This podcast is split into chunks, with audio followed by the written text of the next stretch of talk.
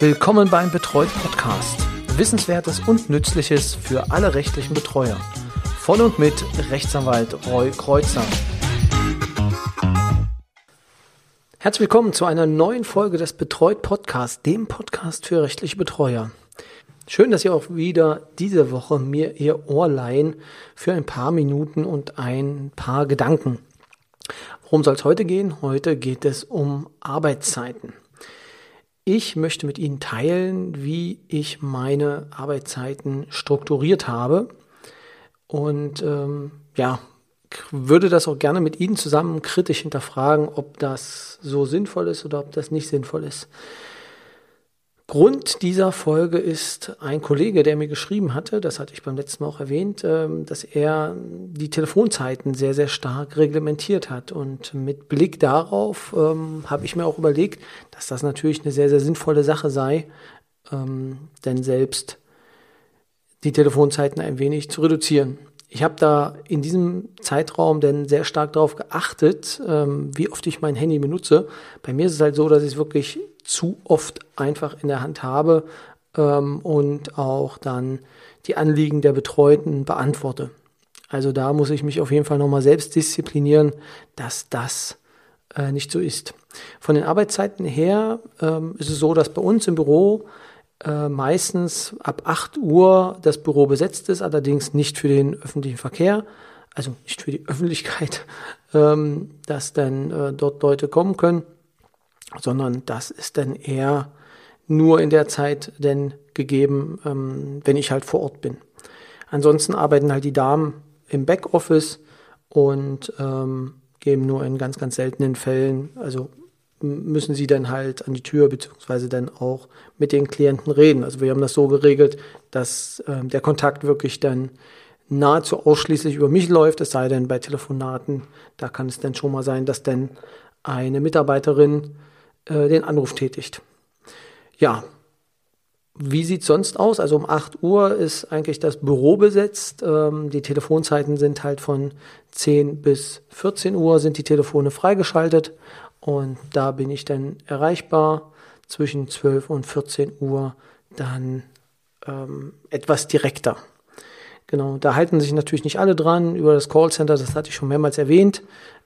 Das, äh, und da möchte ich jetzt an der Stelle keine Werbung machen, aber das ist Compet, K-O-M-M-P-E-T.de. Das ist mein Anbieter, den ich habe. Es gibt wahrscheinlich auch noch Dutzende andere Anbieter, die äh, genau denselben Service bieten. Ähm, ja, ich bin damit sehr zufrieden, das hatte ich auch schon erwähnt.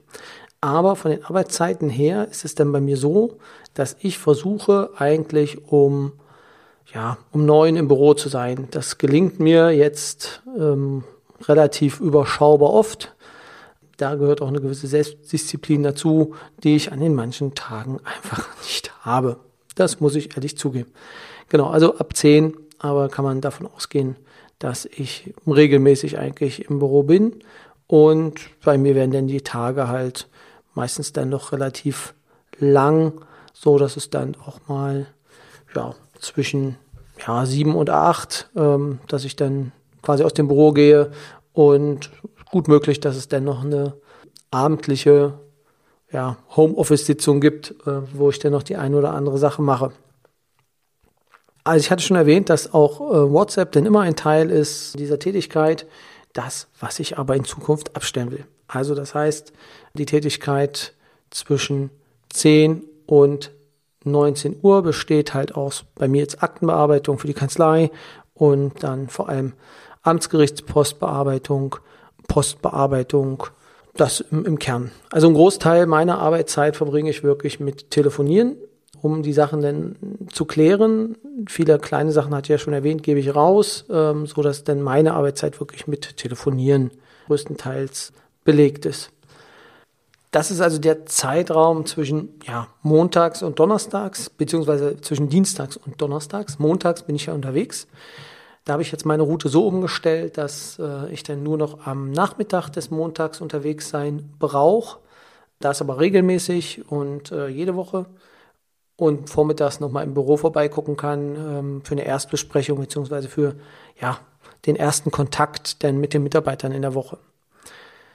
das ist, also freitags ist immer so ein bisschen variabel zu halten. Also da kann es gut sein, dass ich auch, ja, entweder später ins Büro komme oder halt auch früher gehe, einfach um das Wochenende quasi einzuläuten. Wochenende, das ist noch ein Thema, was aus meiner Sicht ja sehr, sehr zwiespältig gesehen wird. Ich arbeite sehr gerne auch mal am Wochenende, um dann eventuell auch ähm, ja, Zeiten vorzuarbeiten aus der Woche oder nachzuarbeiten aus der Woche, wenn man halt zu Sachen nicht gekommen ist, weil private Termine vielleicht zwischenlagen und ja, einfach Arbeit dann noch liegen geblieben ist, dann kommt man, dann komme ich meistens am Wochenende dazu und kann ja, da dann noch Sachen abarbeiten. Also das meistens dann im Homeoffice, ja, das auch meistens dann gerne am Sonntag. Also ich weiß, da gibt es verschiedene Ansätze, die sagen, das Wochenende ist heilig, kann ich auch verstehen, gibt es bei mir auch, aber ähm, es wäre gelogen, wenn ich nicht sagen würde, dass ich auch am Wochenende arbeite. Ich kann es empfehlen, das nicht zu tun.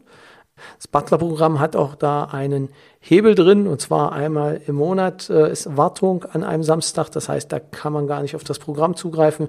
Und in dem Fall ist man dann automatisch ausgenockt für die Zeit und äh, muss dann andere Dinge tun. Ja, Klammer auf, da mache ich dann meistens Kanzleitätigkeiten.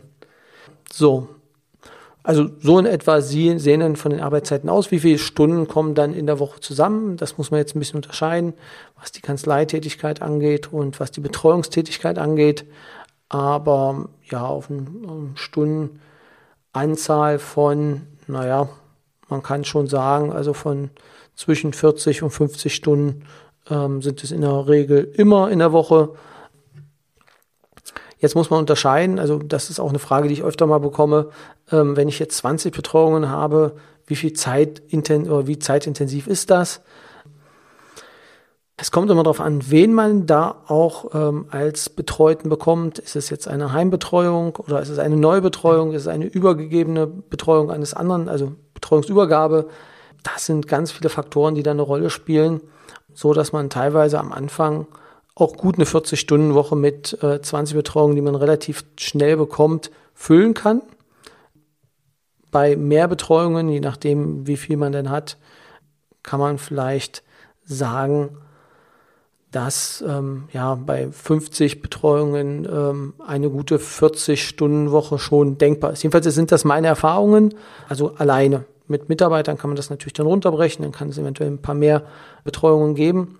Und es kommt immer auf die Intensität der Betreuung an. Und natürlich auch, wie intensiv man den Kontakt hält, beziehungsweise wie viel, wie viel oft man telefoniert. Ähm, weil oft kann man mit Telefonaten nicht alles lösen, aber man kann es wenigstens versuchen. Das wäre eigentlich so das, was ich zu der Thematik sagen will. Mich würde freuen, wenn Sie, liebe Kollegen, äh, mir vielleicht mitteilen würden, wie Sie das handhaben von der Arbeitszeit. Ich weiß, viele sagen, Wochenende geht gar nicht. Ähm, aber vielleicht unter der Woche. Fangen Sie vielleicht später an, hören Sie früher auf, schaffen Sie es vielleicht noch ähm, nur im Homeoffice jetzt gearbeitet zu haben äh, während der Corona-Zeit und äh, nur meinetwegen wie auch Gerichtsvollzieher, was wir gehört haben bei Herrn äh, Buck in einer ähm, früheren Folge, der meinte, dass er dann ja auf jeden Fall nur zu den Dienstzeiten in seinem Büro sein muss ansonsten halt auch zu Hause arbeiten könnte. Also wie haben Sie das gehandhabt? Bitte lassen Sie uns teilhaben ähm, an Ihren, ja, an Ihrem Arbeitsalltag.